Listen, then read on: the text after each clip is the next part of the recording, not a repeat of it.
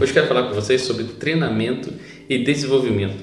Invista na sua equipe, invista nos seus colaboradores, invista de quem está do seu lado, para você ter uma equipe de alta performance. É muito comum nas, nas, organizações nós não temos um plano bem definido de desenvolvimento dos nossos colaboradores. E com o passar do tempo a equipe vai perdendo, perdendo performance por, por vários fatores, aposentadoria, desligamento, uma, uma promoção, algo assim. A equipe perde então a, a, sua, a sua eficiência.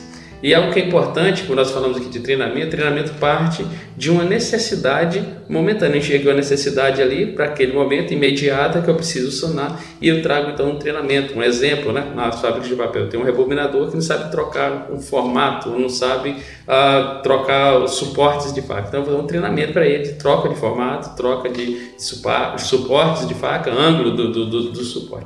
Quando nós falamos de desenvolvimento, já é algo, é algo maior, com médio e longo prazo e é algo contínuo, né? não para um desenvolvimento contínuo. E para isso eu preciso entender bem o meu papel como líder para trazer esse desenvolvimento para dentro da equipe. E quando nós falamos de desenvolvimento, nós falamos de ensinar, guiar e instruir. É o nosso papel ensinar, guiar e instruir, para que não fique disperso, mas sim aquilo que enxergo que é importante e aquilo que está alinhado com a estratégia da empresa. Senão eu vou ter um exemplo dentro das fábricas de papel, eu vou ter um, um assistente do lado do condutor trabalhando 10 anos, 15 anos e, e esse assistente não se torna um condutor, porque nós não, não guiamos na, nas, nas suas características fundamentais para aquela, para aquela função. Então nós, como líderes, como gestores, trabalhe no desenvolvimento, busque um plano de desenvolvimento. E para ensinar eu preciso entender de técnicas de ensino. Não estou falando de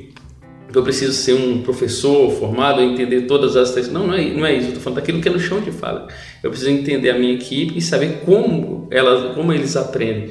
Né? Qual é o momento que eu consigo influenciá-los para o aprendizado e ter um plano de desenvolvimento para que eu possa, um exemplo, um assistente, sem querer entrar na função, dentro de um ano ele já seja um condutor, já tenha todas as condições de assumir a função, a função de condutor através de um plano de desenvolvimento. Invista na, na sua equipe. Leve a uma equipe de alta performance. Grande abraço.